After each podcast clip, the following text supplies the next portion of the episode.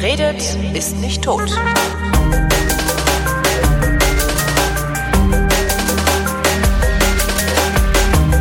Willkommen zu einer neuen Ausgabe von Frau Diener verreist. Das heißt so, weil Andrea Diener durch die Weltgeschichte reist, gelegentlich über ihre Reisen schreibt und so freundlich ist, mir von diesen Reisen zu berichten. Hallo Andrea.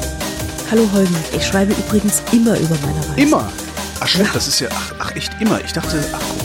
Ja, die kriege ich ja bezahlt und Ja, dann stimmt, wollen diese Leute, ja, die mir ja. was bezahlt haben, blöderweise auch was lesen. Das ist echt ein bisschen ekliger Druck, aber es ist so. Das klingt jetzt so, als würdest du von den Reiseveranstaltern bestochen. Das ist nicht so, sondern du schreibst das Ganze in die FAZ. Richtig. Und wenn es scheiße ist, schreibe ich auch, dass es scheiße ist. Stimmt. Ich erinnere mich da an einen Ausflug ins Tropical Ja. Islands. Ich mich auch. So viel lebhaft. Hasskommentare habe ich auch noch nie hier gehabt im Blog. Krass, ne? Ja. Ja. Ist polarisiert. ja.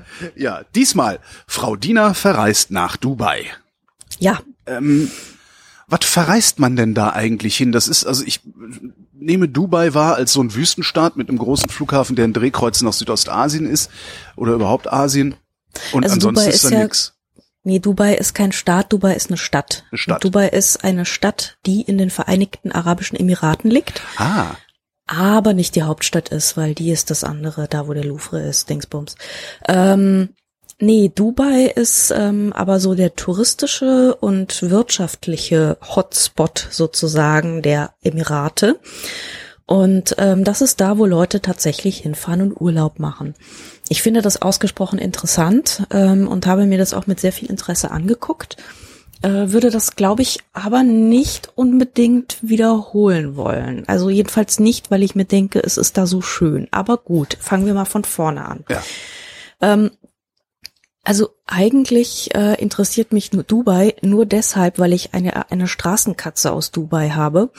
Sonst ja, die hat man dort äh, aus einer Mülltonne gezogen und ähm, seitdem lebt sie bei mir.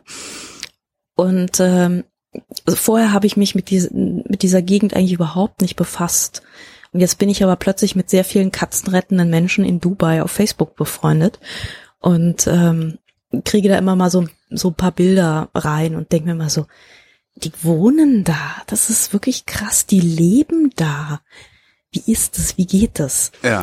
So, und dann bekam ich eine Einladung und zwar von ähm, vom Tegernsee Rose Travel heißen die.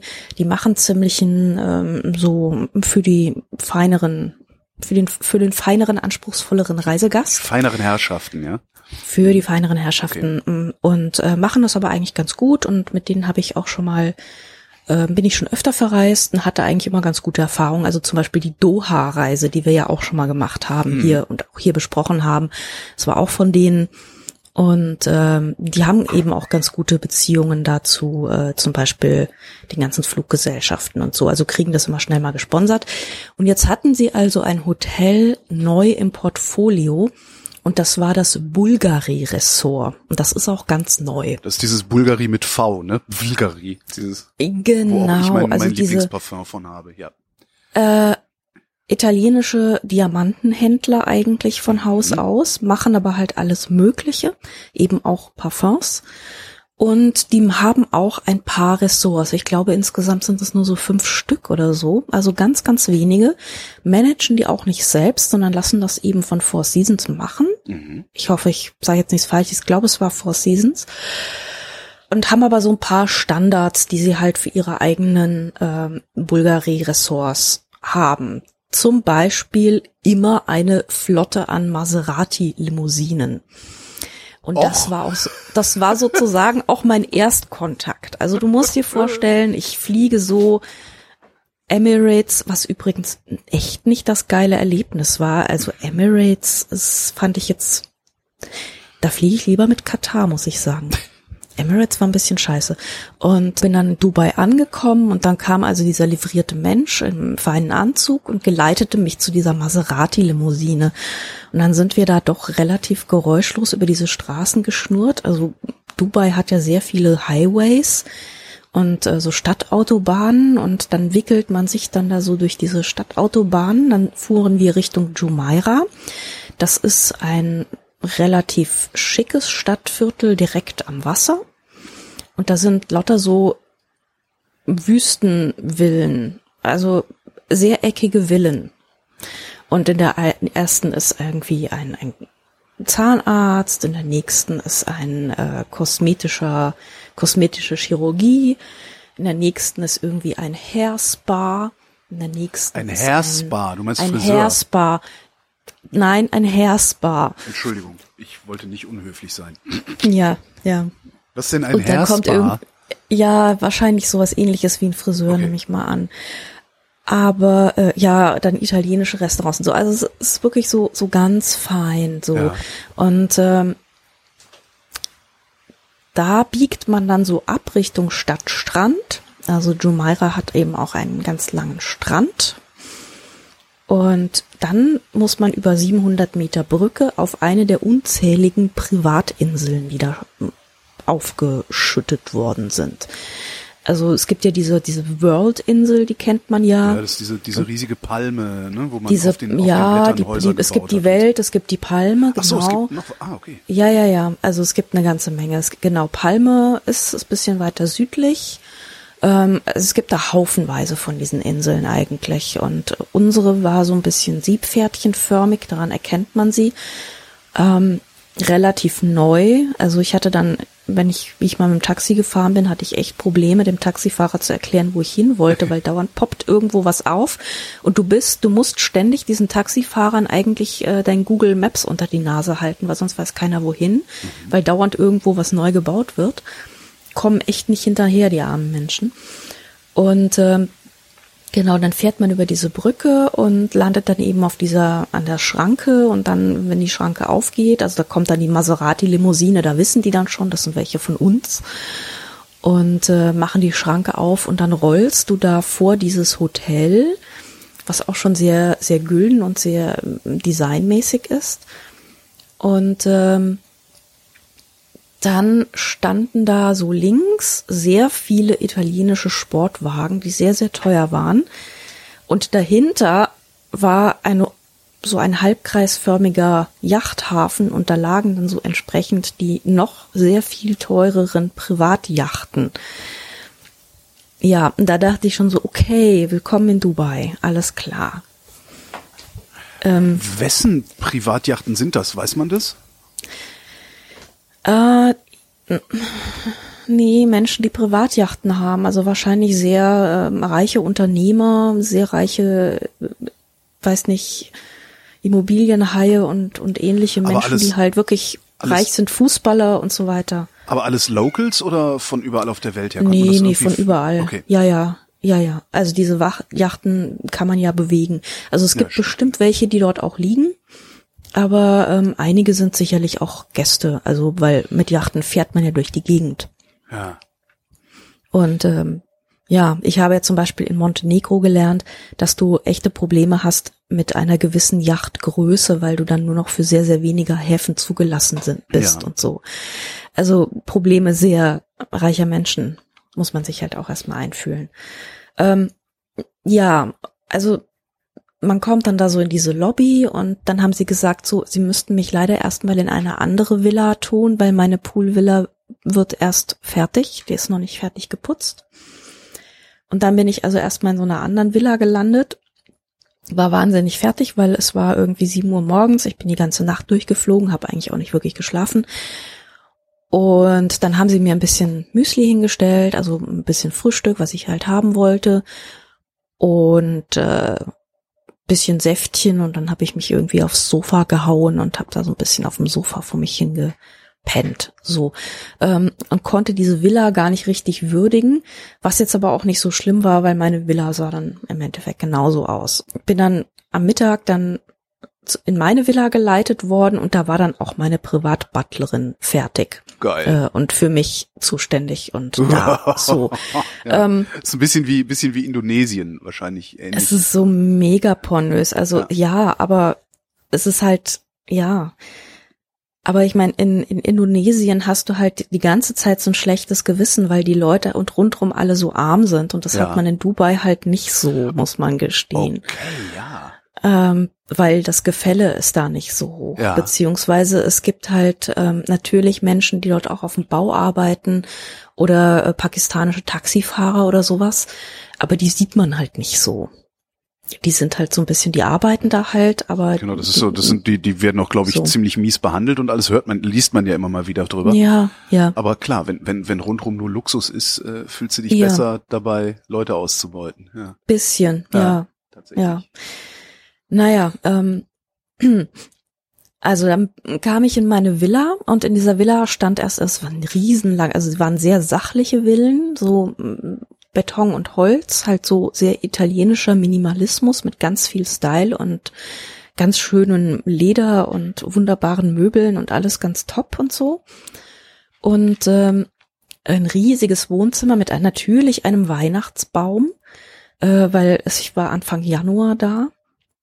Das ist immer so ein bisschen strange, wenn man so in den tropischen Gegenden aussteigt. Also es, in Dubai ist es im Januar oder so rund um Weihnachten, Neujahr, sind es immer noch so 25, 26 Grad am Tag. Mhm. Also es ist schon, läufst im T-Shirt rum. Und ähm, da steht dann erstmal so der Weihnachtsbaum und ähm, draußen vor der breiten, weiten Fensterfront ähm, war der Pool, dahinter war das Meer und ähm, dann hatte ich irgendwie also einen riesigen Wohnbereich mit Bar. Ähm, dann ging es einen ziemlich langen Gang nach hinten, ähm, so links nach hinten, da war dann irgendwie ähm, so ein riesiger begehbarer Kleiderschrank und ein Bad. Jetzt muss ich mir überlegen, wo war denn überhaupt das Bett? Das war auch irgendwo. Ah ja, genau, das ging da auch noch ab und ähm, es gab noch so in einen verglasten Innenhof mit Palmen drin. Ich sehe in deinem Flickr-Album keine Fotos davon. Nee, das ist wirklich äh, genau stimmt. Das ist ein bisschen schade. Ähm, ich habe nur so eins von von draußen so ein Foto. Du siehst mal so ein bisschen ähm, nach dem Mädchen auf dem Fahrrad abends. Da ist so ein Bild von Liegestühlen und da mit so aus. einer mit so einer äh, Privatjacht und so einem Klotzhaus. Das ist so ein bisschen das das Ressort. Da Mhm. sieht man so ein Mhm. bisschen. Den Rest fürchte ich habe ich dann eher ich weiß gar nicht, was ich auf Instagram habe. Wahrscheinlich habe ich dann noch was auf Instagram. Ähm, aber man kann sich das mal angucken, wenn man Bulgari Ressort Dubai einfach mal guckt. Also es ist schon, ich habe mich schon sehr lange mit dieser Homepage auf meine Reise vorbereitet Okay. und mir immer mal wieder, wenn es wirklich sehr kalt und sehr ekelhaft war, dann kam auch immer mal gerne meine Kollegin Mühl ins äh, Zimmer und meinte dann so, komm Andrea, zeig mir noch mal die schönen Fotos vom Bulgari Ressort. Und dann haben wir uns das angeguckt und dann ging es uns sofort besser. Ähm, ja, also es ist schon, ähm, man, man sieht es da sehr schön. Aber das ist eigentlich nur der Anfang, weil ich wollte ja eigentlich ein bisschen mehr über Dubai so als Stadt erzählen. Mhm. Nachdem Wie lange warst du dann- da insgesamt? Ah, vier Tage. Okay. Oder vier Nächte waren das, glaube ich. Genau.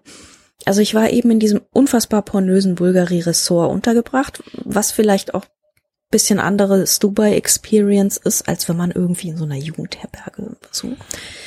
Gibt es Ähm, sowas da überhaupt? Also die ja, Jugendherberge? also es, der Jugendherberge vielleicht nicht, aber es gibt natürlich billigere Hotels. Also du kannst auch irgendwie mit den mit den indischen Vertretern in ein Hotel. Das Mhm. geht schon auch.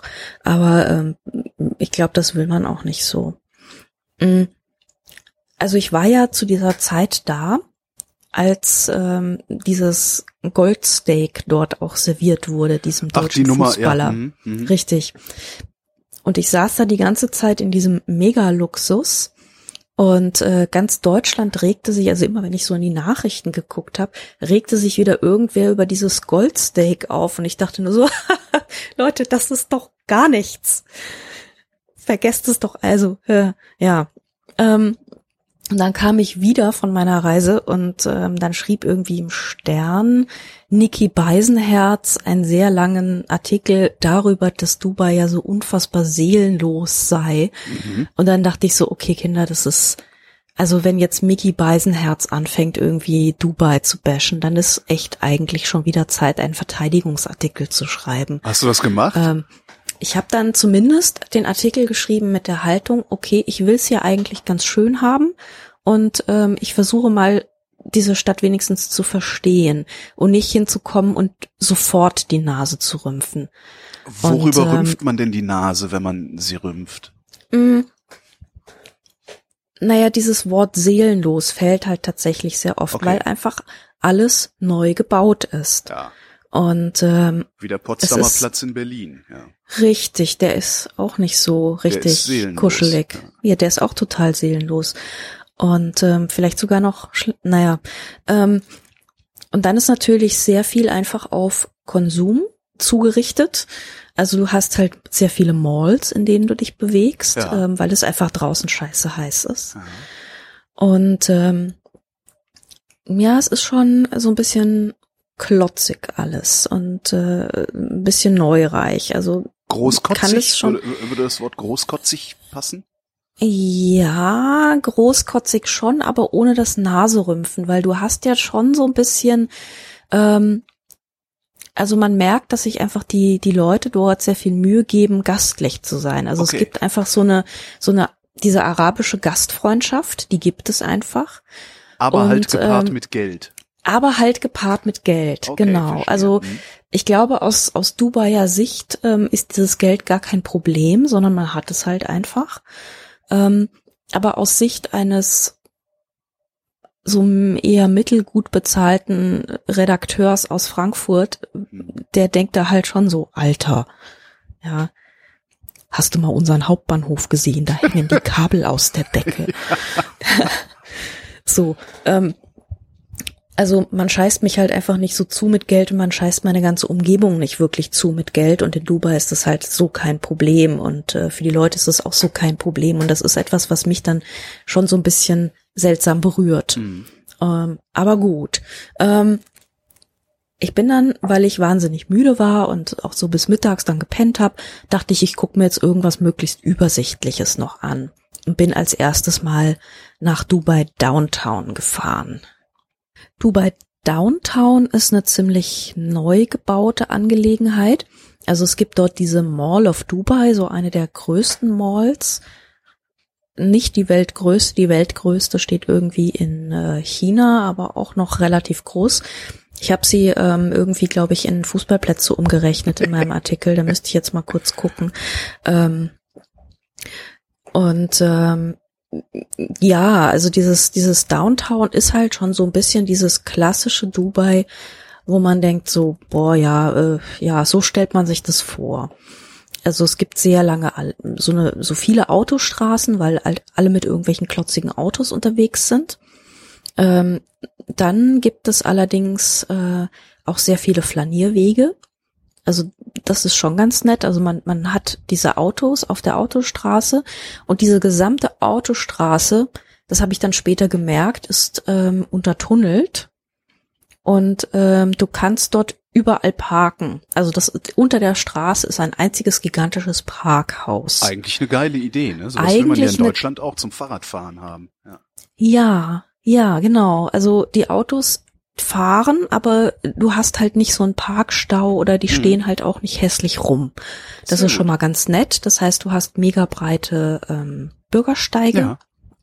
Und da stehen dann so Palmen und da laufen so Leute in verschiedenen Verhüllungsgraden.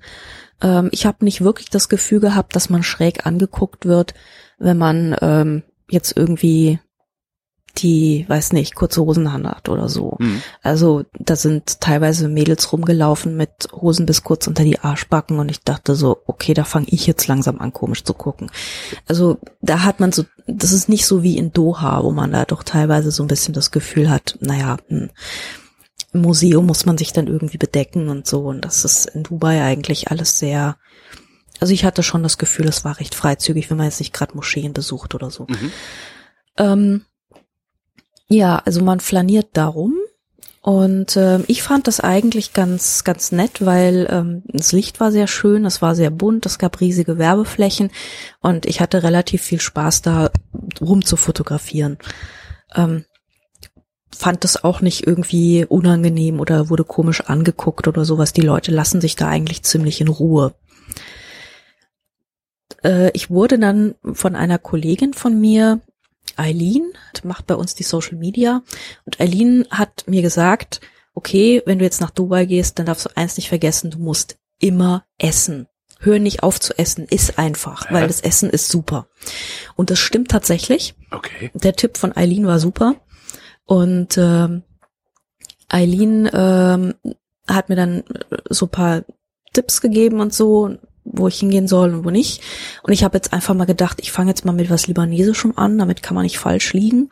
Und habe dann in der Mall da irgendwie in so einem riesigen äh, libanesischen Restaurant ähm, Alkohol kriegst du ja nicht, aber Zitronenlimo kriegst du, die ist auch frisch und die ist super.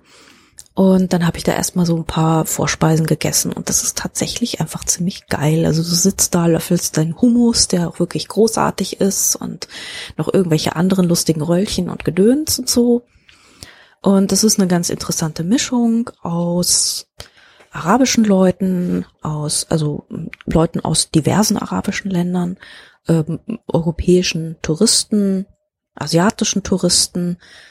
Also du hast eine sehr, sehr interessante Mischung an Leuten dort und ähm, das ist tatsächlich ganz schön. Man kann da sich irgendwo hinsetzen und kann einfach mal so ein bisschen Leute gucken, weil was da vorbeiläuft, ist halt einfach interessant. In der Mall selbst äh, war ich jetzt nicht so viel, weil das ist halt so ein, ja, so eine internationale Mischung an großen Läden. Also hast halt ähm, sehr viel äh, Fresszeug halt auch, von McDonald's bis zu Baklava. Du hast ähm, Pottery Barn, äh, also dieses große amerikanische Einrichtungsding, ähm, was weiß ich, also so diese, alles, was du international irgendwie Rang und Namen hat, ist da vertreten. Und das finde ich dann halt meistens nicht so interessant. Ich wollte gerade, also gibt es, Mhm. Haben die überhaupt irgendwie was, äh, wie nennt man das denn, was, was Autochtones, also was, was, was eigenes, so eine eigene, Also es gibt, ähm, das habe ich dann leider einfach nicht mehr geschafft. Es gibt gegenüber, also diese diese Dubai Mall liegt an einem See und auf der anderen Seite vom See ist noch eine etwas ähm, orientalischere Mall. Und ähm, da gibt es dann deutlich mehr solche Dinge. Also das, ich konnte da leider nicht mehr hin, weil irgendwie musste ich, hatte ich dann Abendessen Verabredung und ähm, bin dann einfach woanders lang gelaufen. Aber ähm, ja, es gibt auch Malls für die arabische Zielgruppe, wo du Aha. dann irgendwie deine schwarzen äh, Überzieher für die Damen und so. Also solche Sachen Mhm. kriegst du da natürlich auch, klar. und Essen? Weil du Ja. sagtest McDonalds und so, äh, ist das, Ja, das ist dann so in das Mall Food, ja. So kannst du natürlich auch haben, aber es gibt auch einen ganzen Haufen äh, interessanter arabischer und so weiter Okay. Restaurants. Also du kannst eigentlich alles haben, weil es gibt zum Beispiel für die ganzen Inder und Pakis, die essen ja auch. Mhm. Und einer meiner indischen Fahrer, den ich irgendwann im Laufe der Zeit hatte, sagte dann auch so, wir haben hier sehr geiles indisches Essen und das ist wahnsinnig günstig. Also das gibt's dann natürlich auch. Ja. Ja. Aber es gibt halt, es ist halt wirklich sehr, sehr international einfach. Also du Mhm. hast italienische Cafés, wo du wirklich guten italienischen Kaffee kriegst. Also nicht nur so auf Italienisch gemacht oder so, sondern da, da sitzen dann Italiener und machen das dann halt richtig. Ähm, weil sie irgendwie dachten, in Dubai verdient man mehr als in meiner Kleinstadt in den Apuli, Apulen, äh, in was Apulien ja oder sowas. Was, was ja stimmt, ne? natürlich auch vollkommen korrekt ist. Ja, also da sind natürlich auch Leute, die einfach Geld machen wollen aus aller Welt. Und die bringen auch sehr authentische Kultur mit aus aller Welt. Sind da auch Also- andere Leute? Mir kommt es oft so vor, als wären in Dubai nur Leute, die Geld machen wollen. Es gibt tatsächlich auch Leute, die dort wohnen. Ja, ja, doch, doch. Und ähm, ich glaube, die wohnen da teilweise auch gar nicht so ungerne, weil ähm, das Klima ist schon teilweise gar nicht mal so schlecht. Also Leute, die keine Lust auf Kälte haben, wohnen da, glaube ich, schon ganz gerne. Okay. so. Ähm, und der eine, der äh, Kellner in dem italienischen Restaurant im Bulgari Ressort, wo ich dann auch war, ähm, der meinte, also in den ersten Wochen hat er, glaube ich, nur Party gemacht von morgens bis abends. Aber irgendwann pendelt es sich dann auch wieder ein und das, du, du wohnst dann ein bisschen normaler dort. So. Aber es ist schon, es ist einfach ein sehr internationales Häuflein und ähm, es gibt durchaus Leute, die das mögen und die das schätzen, glaube ich. Mhm. Also die meisten Leute, die ich so über diese ähm, Katzenrettung dort mitbekommen habe, das sind sehr viele ähm, russisch und ukrainischstämmige Leute. Mhm. Und ähm, teilweise haben die halt auch einfach keinen Bock auf Kälte. Also kann man ja irgendwie verstehen. Naja, und wenn man das nötige Geld hat, also vermutlich wird so jemand wie du oder ich sich nicht in Dubai niederlassen können. Ähm hm, ja, kommt drauf an, welchen Job wir da kriegen. Ja, klar, kommt drauf an, welchen ne? Job. Also wenn wir dort halt einen Job haben, dann äh, kann man sich da schon auch irgendwie eine Wohnung. Also was du ja vermutlich dann nicht um dich rum hast, ist sowas wie, ich sag mal Armut, ne? Da hängen halt keine Kabel aus der Decke im Bahnhof. Nee, und nee, nee, nee. Du wirst halt auf der Straße nicht angeschnort von irgendwelchen Leuten mit einer Nadel im Arm oder weiß der Geier nee, was, ne? Eben, genau, eben überhaupt nicht. Es ist halt alles das heißt, sehr man gefeudelt. Kann sich, man kann sich fühlen, äh, als würde man in einer Welt leben, in der es eine Unterschicht nicht gibt. Und falls mhm. doch, dann sind sie deine Dienstboten. Da, falls doch, dann, dann putzen sie gerade für dich, genau. genau. Und mucken ja. nicht auf. Ja, ja, klar. Und schicken irgendwie jeden Monat ihr Häuflein Erspartes an die Familie. Ah. Ja, ja, also es ist halt, es ist eine sehr, sehr andere Welt und eine ja. sehr, sehr andere Auffassung von Stadt eben auch. Und ähm, ich glaube, das muss man erstmal versuchen, so ein bisschen zu kapieren, statt zu denken, so, es ist halt Dreck, ja, so, es ist halt irgendwie seelenloser Scheiß. Und ja, es funktioniert halt anders, es funktioniert sehr anders. Ich bin da noch so ein bisschen rumgelaufen. Es gibt dort ähm, ein, ein Opernhaus noch in diesem Downtown und es gibt auch ein wunderschönes Denkmal. Denkmäler gibt es dort einige und dieses Denkmal ist eine sehr große Hand. Es ist nämlich sehr ähm, bezeichnend. Also es gibt in, in Dubai ja einen Scheich und dieser Scheich ist wahnsinnig äh, beliebt, beziehungsweise ähm, hält sich, glaube ich, selbst für wahnsinnig beliebt. Er schreibt eine ganze Menge Bücher, er fotografiert irgendwie und bringt dann diese Bücher mit den, seinen wunderbaren Weisheiten raus. Ich habe mir dann auch tatsächlich einen Kalender gekauft mit seinen Weisheiten. Da stehen dann immer so ganz wunderbare Dinge drin und das ist alles sehr motivational und positive thinking und so. Und es gibt eben auch in diesem Downtown also es, das ist ein riesiges, ähm, eine riesige Hand, die vor einem Haufen von Wolkenkratzern steht, mit drei Fingern erhoben und darauf steht, In the race for excellent, there is no finish line. In the und race for excellent? In, for excellence. Ah, okay, ich dachte, sie no hätten sich verschrieben. nee, genau, das ist dann Sheikh Mohammed bin, bin Rashid al-Maktoum. Das ist eben der Scheich von Dubai. Und ähm, der schreibt eben wirklich alles voll mit seinen motivational Sprüchen und du kriegst diese Bücher in jedem verdammten Souvenirladen, überall, wo du hingehst. Und äh, du denkst dir dann so, naja, okay, also so Race for Excellence, das funktioniert schon ganz gut, wenn man irgendwie einen Start voller Gas hat und Öl und äh, irgendwie einfach echt ganz schön viel Asche. Dann, ja, aber äh, bist du in der Race of Excellence schon mal ein bisschen weiter vorne. Aber ja klar, naja. das, das, das ist ja normal. Also das ist ja bei allen, bei allen Leuten so, die wohlhabend sind, die bilden sich ja alle mhm. ein, sie wären das aus eigener Kraft geworden und nicht durch glückliche Umstände. Warum ja, sollten das die ja, in ja, Dubai dann nicht auch machen? Ne? Das, ähm, ja, Genau, und dieser, dieser Scheich hängt halt wirklich überall und äh, aber die haben sein, sein Sprüchlein ab. Die haben schon begriffen, dass das mit dem Öl und dem Gas endlich ist, oder? Die haben das total begriffen und ja. sie wissen, dass sie das ähm, dass das jetzt noch ein Weilchen geht. Ich habe auch, äh, ach, jetzt muss ich wieder in meinem Artikel gucken. Da steht nämlich auch, wie lange das noch geht. Genau, bis 2029 wird Dubai noch Öl fördern. Und äh, also 1966 haben sie das Öl entdeckt, bis 2029 läuft es noch. Und ähm, danach müssen sie es irgendwie anders machen. Und bis dahin hoffen sie halt, dass sie den Finanzmarkt den Handelsknotenpunkt beziehungsweise den Tourismus so weit am Laufen haben, dass sie das Öl nicht mehr brauchen. Mhm. Und was den Finanzmarkt und dieses Ganze angeht, sind sie auch gar nicht so schlecht im Rennen. Also muss man halt echt sagen. Ähm, naja, und wenn sie es auch tatsächlich ja. schaffen, da eine, ich sag mal, eine Oase der oberen Mittelschicht hinzustellen, Also ne, in der die obere Mittelschicht oder überhaupt die Mittelschicht sich fühlen kann, als wäre sie die Oberschicht und so kann sie sich ja fühlen, weil die Unterschicht unsichtbar geworden ist. Genau. Äh, wenn Ihnen das gelingt, warum denn nicht? Warum sollte man sich denn Genau. da nicht niederlassen? Ähm, Also ich habe auch ein Frühstück gehabt mit dem Manager von unserem Hotel, von diesem Bulgari-Ressort und ähm, der sagt auch dann so, ja, unsere Zielgruppe, das sind dann so Chinesen, Russen, Fußballer. mhm. Ja. Ja, also als normaler Deutscher, das ist schon ein bisschen speziell. Also ich habe zwar auch ein paar getroffen, im, im Restaurant auch, aber ähm, so die ganz große Masse ist das nicht. Mhm. Obwohl das so werden dann wahrscheinlich- saßen so. Wahrscheinlich rum. werden die auch da arbeiten. Also jetzt nicht einfach nur zum Urlaub machen, sondern man kann sich da ja auch niederlassen und da arbeiten in so einem Hotel. Klar, genau, genau. Ja, das war so Downtown, also Mhm. Mall, Oper, Flaniermeile, großer See. Und irgendwann sollten bei diesem See dann auch noch ganz tolle Wasserspiele anfangen, aber da hatte ich dann irgendwie, war ich dann schon ein bisschen erledigt und bin dann wieder nach Hause gekrochen und äh, ja, habe mich dann wieder in meinem in meiner luxuriösen Strandvilla niedergelassen.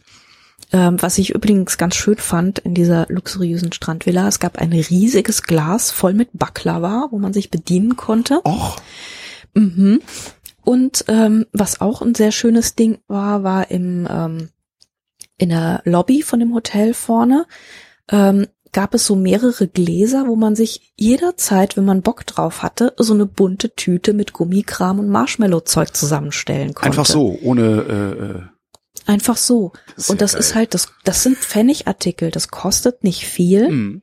aber die Leute haben sofort Spaß ja irgendwie. eben. Ja. Und das ist so, wo ich dachte so, das ist sehr, sehr schlau von diesem Hotel, ja, weil du kriegst immer ein bisschen mehr, als du, als du denkst, Mhm. aber es kostet eigentlich nicht viel und es macht auch keinen Aufwand, da einfach irgendwie fünf Gläser hinzustellen. Mhm.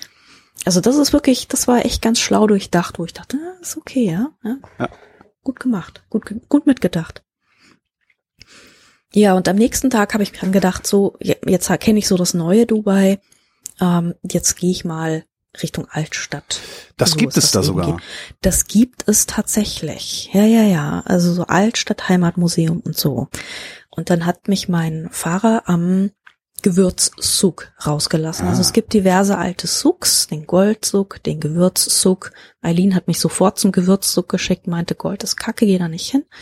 Und es gibt noch einen anderen auf der anderen Seite. Also Dubai, die Altstadt von Dubai liegt an einem Meeresarm. Das ist der Dubai Creek. Mhm. Und den hat irgendwann mal der Scheich, der Scheich von vor 100 Jahren so, ausbaggern lassen. Und seitdem ist der schiffbar. Und seitdem hat Dubai eben so einen ähm, Hafencharakter. Es gibt über den Dubai Creek keine Brücken. Mhm. Du musst mit dem Schiffchen fahren und man fährt dann für einen Dirham. Ein Dirham ist wirklich ein absolut ist ein Pfennigbetrag. Ja. ja. Und ähm, da fährt man dann mit den sogenannten Abras. Das sind eben so kleine Holzboote, die da übersetzen. Die sind alle von der Stadt zugelassen und nummeriert. Also es gibt da keine wilden Abras, sondern alle alles ordentlich von der Stadt anerkannte Abra mit Nummer und so. Alle ein Dirham. Mhm. Und ähm, da kannst du dich eigentlich am ganzen Ufer an verschiedenen Stellen immer wieder übersetzen lassen. Das ist irgendwie so ganz schön. Und ähm, kommst dann also von, von einer Seite der Altstadt auf die andere Seite der Altstadt. Ich war auf der so nordöstlichen Seite erstmal. Das ist die, ähm, da wo der Ge- Gewürzzuck ist.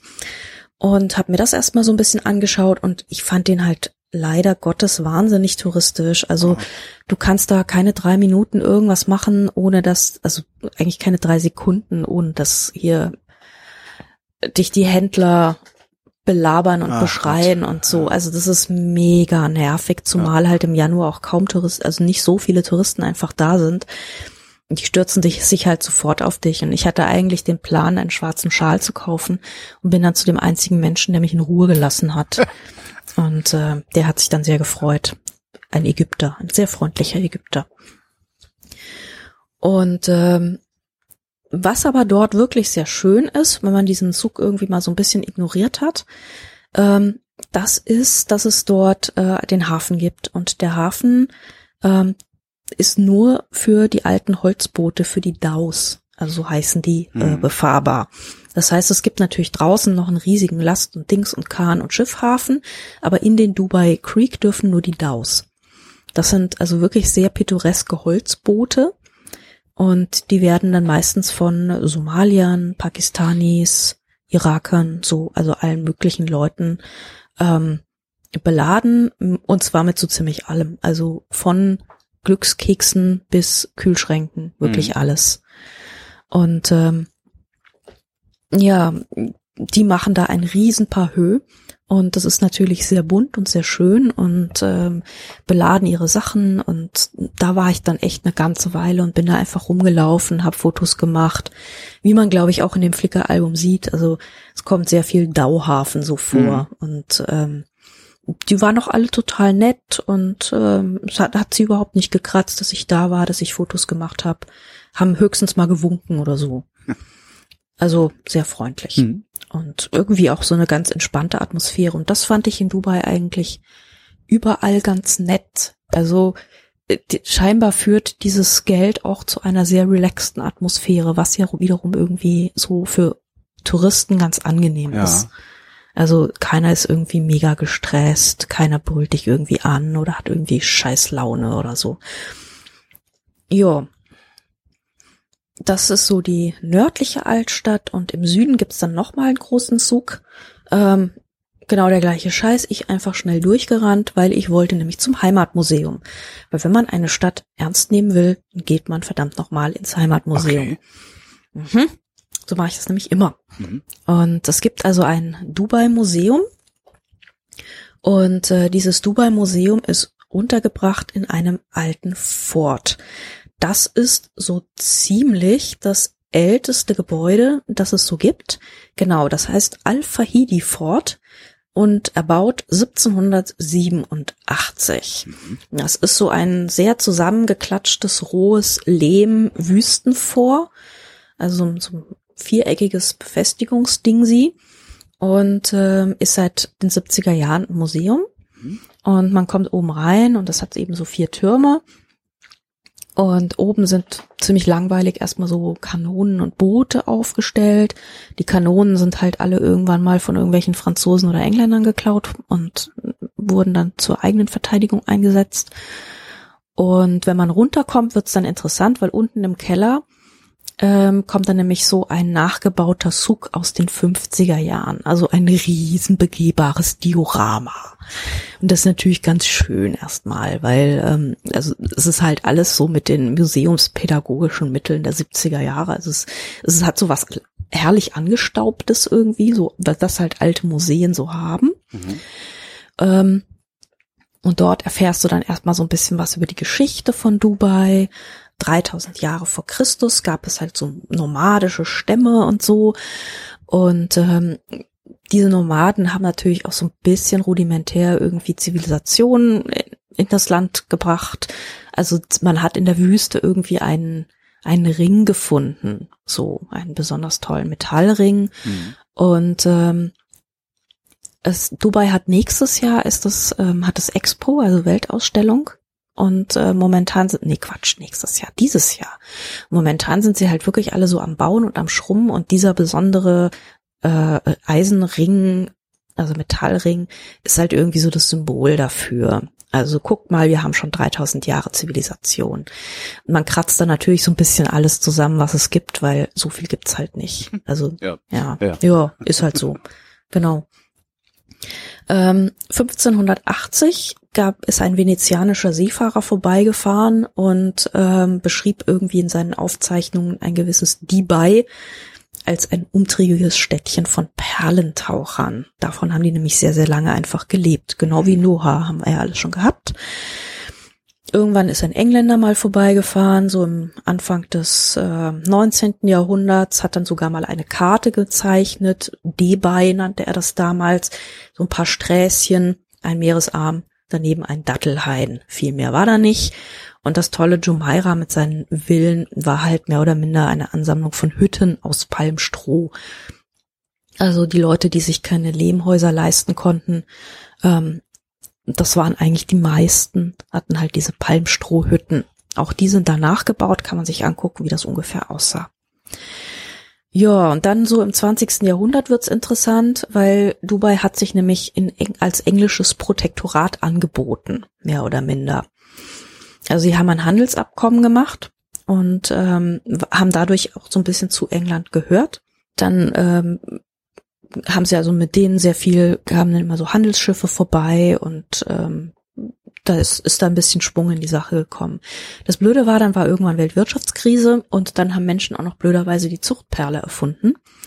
Und ähm, Dubai hat dann gedacht, so, ah, scheiße, das ist, das waren jetzt ist irgendwie so, äh, das war jetzt so unser Plan mit dieser Perlentaucherei und dem Perlenhandel.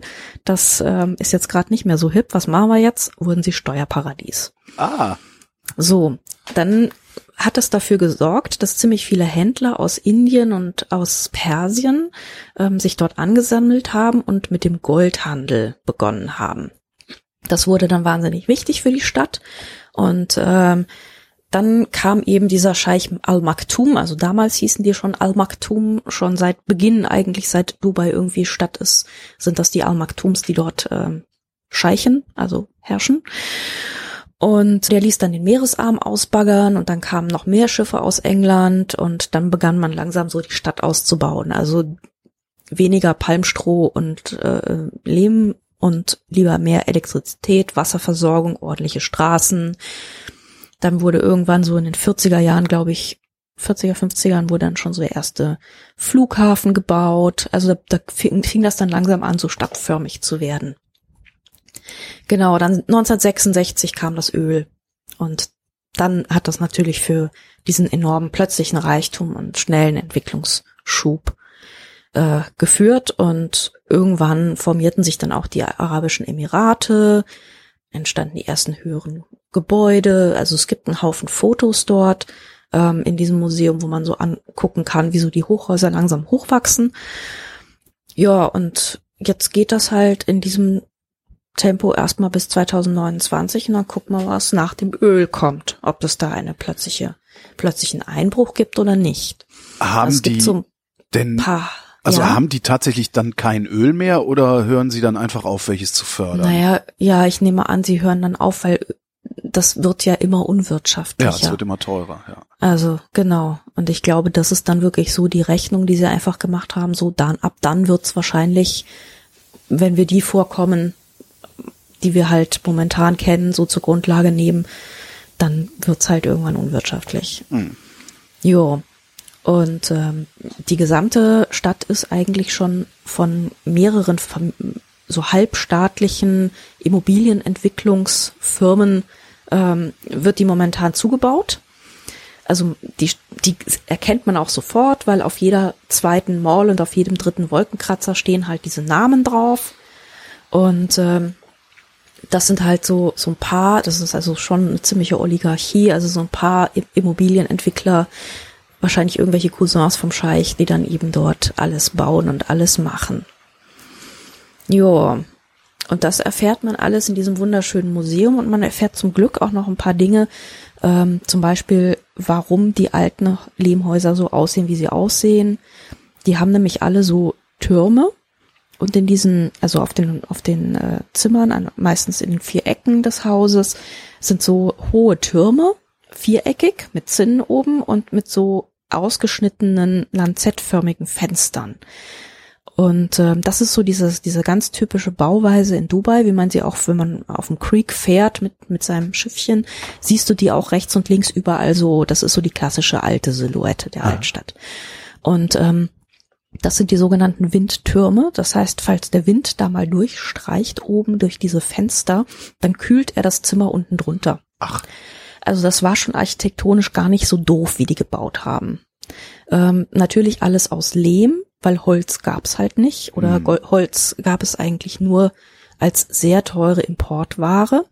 Das heißt, die sehr reichen Leute haben sich so Fensterrahmen oder Türrahmen oder sowas aus Holz machen lassen oder Türen halt und die, weil dieses Material ja so teuer waren, waren dann meistens auch sehr schön beschnitzt. Also hast halt Lehmwand, sehr schöne Holzschnitztüren drin Mhm.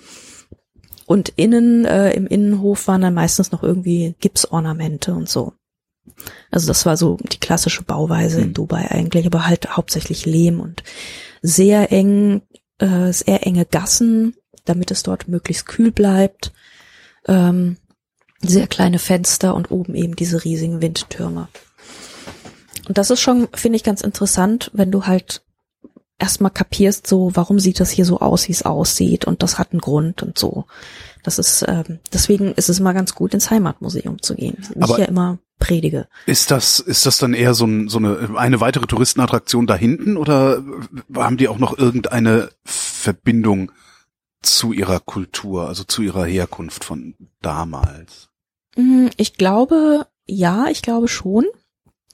Ähm, weil es einfach, es, es gibt ja nicht so viel jetzt. Also es ist Mhm. jetzt nicht die, nicht gerade die überbordende Hochkultur. Also äh, es ist jetzt nicht Ägypten oder sowas, Ja. wo du drei Meter ein Loch gräbst und ziehst einen Bronzepharao raus. Ja, so ist es ja in Dubai nicht. Ja, eben drum Ähm, wäre es ja eigentlich auch ein leichtes für die zu mhm. sagen, so, wir fangen gerade erst an zu existieren. Ja, aber nee, sie, sie suchen schon sehr wirklich nach diesen Foundations. Ja, also es gibt Mhm. dort eben eine ganze Menge Pötte und eben dieser Ring, den sie so in den Mittelpunkt stellen und so. Also man hat schon das Gefühl, sie halten sich an allem irgendwie schon sehr, sehr fest. Ähm, aber ein bisschen Widerspruch ist es auch, weil ehrlich gesagt, dieses Heimatmuseum macht dann doch einen etwas vernachlässigten Eindruck und man sollte da vielleicht mal, also vielleicht wird es ja auch gemacht oder so, aber ähm, da wäre ich doch dafür, dass, dass Dubai da mal wieder so ein bisschen aufpoliert. Hm. Also ja, also das, das ist schon, das ist schon ein bisschen wieder so ein Widerspruch, den ich jetzt ehrlich gesagt auch nicht lösen kann. Dieses doch sehr vernachlässigte Museum und ähm, dieses eigentlich doch Festhalten an den alten Dingen. Aber vielleicht ist es auch einfach so, dass sie sich vor allem dann an, an den alten Dingen festhalten, wenn man sie irgendwie ähm, vermarkten kann. Also sprich die Sucks, da sind Händler drin, die sind alle super aufpoliert. Ja. Aber dieses, dieses Fort und das Museum ist halt so ein bisschen, ist jetzt nicht gerade überrannt. Und äh, da ist dann halt irgendwie nicht so viel los. Mhm. Kostet übrigens auch irgendwie wahnsinnig wenig Geld. Ich glaube drei Dirham oder so. Das sind ungefähr 75 Cent. Also Museum ist das zweitbilligste, was man in Dubai machen kann. Abrafan ist das billigste. Und das sind eigentlich so die Sachen, die ich am nettesten fand, muss ich sagen. Also man braucht das. Man muss gar nicht viel Geld ausgeben. Man kann in Dubai auch für wenig Geld schon Spaß haben. Ja, und dann äh, habe ich mich da irgendwo am Zug noch an ein nettes Restaurant gesetzt, so in ein Café, habe noch ein bisschen was gefuttert und prompt setzte sich natürlich irgendwie die ähm, so eine, ein Grupp, Grüppchen Deutschen neben mich, die offenbar gerade aus einem AIDA-Schiff rausgefallen sind. Ja, ja, das, Das war dann wieder so ein bisschen Geißel. so Die Geißel des Touristen. die Geißel des Touristen. Das Der weißt Tourist du, ist ja schon eine Geißel, aber der hat auch noch mal seine eigene Geißel und die fällt aus Kreuzfahrtschiffen raus. Ja. Ja, ja, wirklich. Also es, es war so nett, es war so am direkt am Wasser und irgendwie freundliche Leute und es gab irgendwie so Chicken Schwarma für irgendwie relativ okayes Geld und es hingen so äh, Papierlämpchen, die im Wind schwankten und das war irgendwie alles, weißt du, alles war grad schön. Und dann kommen diese Menschen. Naja, aber es war auch schon wieder ein bisschen fast fast interessant. Genau, also was, was in Dubai halt noch so ein bisschen fehlt, was man halt auch merkt, es gibt halt bisher erst eine Metrolinie, die fährt exakt nie da, wo du gerade willst. Und ähm, es gibt Busse, mit denen bin ich jetzt nicht gefahren, weil ich hatte irgendwie keine Lust, eine halbe Stunde an irgendeiner Bushaltestelle zu stehen in der Sonne. Das war auch ein bisschen hart. Du fährst halt die halbe Zeit Taxi. Und ähm, da muss man dann aber auch wirklich wissen, wo, also weil ich habe dann irgendwann mal gemerkt, ähm, Taxis fahren dann halt auch nicht immer überall. Also sobald du ein bisschen außerhalb der Innenstadt bist, wird's wird's schwierig. Ähm, also noch ein ein Tipp von Eileen, den ich mitgenommen habe, war die Alsakal Avenue. Und die Alsakal Avenue ist ziemlich weit draußen. Das ist nämlich im Gewerbegebiet. Und dort haben sie einen Haufen von Gewerbeschuppen umgewidmet zu Galerien, zu Start-up, Büros, Manufakturen, Mhm. Hipster-Scheiß. you name it, we have it. So. Und äh, da hatte ich dann nämlich echt ein Problem, auch ein Taxi, also stand ich sehr lange an der Tür, ähm, bis ich da mal irgendein Taxifahrer erbarmt hat, mich mitzunehmen. Das finde ich eigentlich Und, äh, irritierend. Das ist, Das ist, das ist mega irritierend, genau. Und ähm, der meinte dann so, ja, ich habe zwar schon einen Fahrgast, aber steig ein, ist schon okay, es ist grob die Richtung, passt schon. aber warum gibt's da so wenig Taxen? Also es gibt schon Taxen, aber die fahren halt nicht unbedingt durchs Gewerbegebiet. Okay. Und, irgendwie so ähm, eine App, um sich ein Taxi zu rufen, gibt's nicht, oder wie? Ja, gibt's vielleicht schon, aber ähm, habe ich mich jetzt für vier Tage oder sowas noch nicht Okay. so befasst, weil die meiste Zeit war ich dann doch mit diesen Maseratis unterwegs, weil wenn ich eine Maserati-Flotte zur Verfügung habe, dann nutze ich sie. Natürlich. Ja, nur um mal irgendwie kurz äh, von der Stadt da rauszufahren, das war dann war mir dann halt irgendwie zu doof, den da anzurufen. Ne? Mhm. Und ich dachte dann so, ja, das Taxi kostet ja nix. Kannst ja, kannst ja irgendwie, kommst schon irgendwie klar. Aber ich hatte dann am Ende drei Nummern von Maserati-Fahrern, die ich auch hätte anrufen können. Aber ich dachte so, nee, ich mache das jetzt mal so wie Einheimischen. Ja. So. Ja. Also diese Alsekal Avenue ist wirklich ganz nett. Das ist ähm, relativ übersichtlich, aber man kann sich da durchaus schon einen Abend oder einen Nachmittag mal ein bisschen durchgucken. Ähm, es gibt sehr nette kleine Geschäfte, es gibt irgendwie so Kunstgalerien und vor allem, wo ich mich sehr verliebt habe, es gibt eine Schokoladenmanufaktur und die ist wirklich sehr, sehr großartig. Also machen die hinter so einer Glaswand, kannst gucken, wie die Schoko Schoki gerührt wird. Und draußen gibt es halt so diverse Kollektionen an handgemachten Schokotafeln, unter anderem mit gerösteten äh, Pumpkin Seeds und Seesalz, äh, Meeressalz und so. Also schon sehr, sehr schöne Sachen, muss man echt sagen. Habe ich dann auch ordentlich eingekauft, habe mich dort noch ins Café gesetzt. Die haben noch ein schönes Café. Und da meinte sie dann so, also die Verkäuferin so, das sind jetzt vier Tafeln. Also wenn Sie fünf Tafeln kaufen, dann kriegen Sie Ihre heiße Schoki auch umsonst. Und ich so, ja, okay. Äh, naja, da kann man ja dann mal, kann Geht man dann sich ja mal schon. breitschlagen Kann man lassen. machen. Ja. Ja. ja, Das war irgendwie, das ist wirklich sehr nett und ist auch echt eine, also das kann man, kann man wirklich empfehlen. Mirsam heißt die. Schokoladenmanufaktur Mirsam. Und da kriegst du eben Schoki mit Rosenwasser, mit Halva und so weiter. Mhm. Also echt, das ist echt eine Empfehlung. Das ist wirklich schön. Ähm, ja, ansonsten ist da alles wahnsinnig nachhaltig. Es gibt irgendwie so Cafés, wo man sich hinsetzen kann. Es gibt so Coworking Spaces, wo man sich hinsetzen kann. Ähm, man kriegt dann öfter mal Internet, was auch ganz schön ist. Ähm, ja, das alles ganz, alles kann man sich auch mal so einen Nachmittag irgendwie rumtreiben. Ähm, muss man halt nur gucken, wie man zurückkommt. Das ist nicht so einfach jetzt. Dann am besten irgendwie schon mal eine Taxi oder Taxi bestellen. Oder ein Maserati bestellen. Oder, ja. oder ein Maserati bestellen für die Rückfahrt, genau. Also das, da braucht man dann einen Plan. Und was, wo ich dann noch rumgelaufen bin, ist der City Walk. Der City Walk ist ähm, war auch nicht so weit von meinem Hotel weg. Das ist auch noch mal so eine Flaniermeile ge- gewesen ähm, mit sehr teuren Läden, mit einer riesigen Mall in sehr unterschiedlichen Stilen. Also teilweise haben sie auch so ein- eine Londoner Straße mit Straßenschild und so nachgebaut. Also es ist wieder so ein bisschen so sehr zusammengewürfelt eigentlich. Und ähm, ja, da war, fing ich gerade an, irgendwie mich wahnsinnig zu langweilen und ähm, wusste nicht so recht, wo, wohin jetzt und guckte dann irgendwie den Pakis beim Feudeln zu und also dachte so, wenn jetzt einkaufen will, das ist irgendwie auch blöd. Und dann stellte ich fest, so, oh, hier sind gerade Filmaufnahmen, was machen die denn? Und ähm, da fuhr so ein Mädchen mit ähm, wehender schwarzer Abaya auf einem Skateboard und es rannten irgendwie so Menschen hinter ihr her, die irgendwie mit einer Kamera da so rumrollten. So, und da dachte ich, ja, jetzt guckst du dir jetzt mal an, was machen die da? Machen die da irgendwie eine Doku über diese Skateboarderin oder was geht ab? Und ähm, dann wurde ich auch, stand ich, ich stand halt unbeteiligt rum und ähm, die Aufnahmeleiterin war irgendwie so eine relativ resolute, ich würde sagen Inderin, die meinte so, "Ah, wir brauchen mehr Hintergrund, wir brauchen mehr Leute und fing dann an, sich umzugucken nach allen Okay. Richtungen und da stand ich dann halt zufällig und dann meinte sie so, ja, hier, dazustellen, mit der Kamera, hier Mann mit Koffer, wunderbar, ihr spielt jetzt Touristen, seid im Hintergrund. dann musste ich da so ein Model-Release unterschreiben, dass ich nichts dagegen habe, dass mein Gesicht abgefilmt wird. Und fragte dann so, ja, was, was genau macht ihr hier eigentlich? Und meint sie so, ja, das wird der neue Image-Spot für du Dubai Tourism. Och, Ich so, okay. da stehst du jetzt drin rum. Also, das da ist ja geil. ja, ja, das ist ja interessant. Ja, das ist ja, ist jetzt nicht schlecht. So. Und ähm, der Typ den, mit dem Rollkoffer, den sie mir neben, neben mich gestellt haben, das war, ähm, der war ganz interessant. Das war so ein Typ aus äh, ursprünglich aus Sansibar, Mhm. ähm, der der Fotograf für Dubai Tourism war und ähm, der jetzt mittlerweile auch tatsächlich Emirati ist. Also der hat die emiratische Staatsbürgerschaft und freute sich total, dass er das geschafft hat.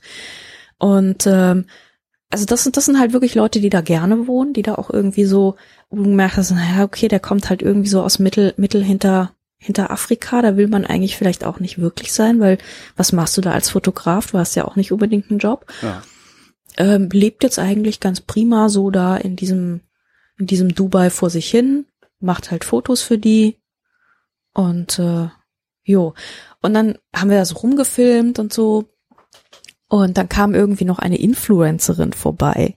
Das war dann ganz toll. Also es war so ein, so ein Mädchen in quietschgrün und gold mit so einer Handtasche und die schleppte irgendwie so eine asiatische Dame hinter sich her. Ich weiß nicht, ob es ihre Mutter war oder so, die dann die ganze Zeit Fotos von ihr machen musste, wie sie da so rumgepo... Also klassisch, weißt du, so eine richtig klassische Influencerin. Oh Gott. Und dann haben sie die auch irgendwie im Hintergrund noch eingebunden und der Fotograf kannte die dann auch. Und ähm, da merkt man schon, ja doch, nee, es gibt hier so Leute, die haben Dubai Modeblogs, es Ja. gibt Dubai Instagram Accounts von Leuten, die sich hier hinstellen, irgendwie nachmittags am öde, langweiligen City Walk und äh, anscheinend äh, mit ihren quietschgrünen Dingsies rumposieren und so. Okay, also es gibt hier anscheinend doch so eine Art von einheimischer Szene. So. Ist das vielleicht, das ist so ein, ein, eine, eine steile These von mir, dadurch, dass Mhm. Dubai im Grunde keine Vergangenheit hat, Mhm. äh, wie du jetzt gerade so die Influencer und sowas hast, kann es vielleicht sein, dass Dubai tatsächlich die Stadt für das Internetzeitalter ist? Sowas Ja, Gebautes, vielleicht. was, was so, Ja. einen, so einen künstlichen Glam hat äh, Ja. und irgendwie aber funktioniert und äh, ja, Mhm. weißt du, was ich meine? Ich Ja, tu mich also ich habe mich ja, ich habe, nee, ich ich krieg ja wahnsinnig viele so ähm, so Mails von Kreuzfahrt und Touristik und Mhm. Hotelunternehmen und sowas.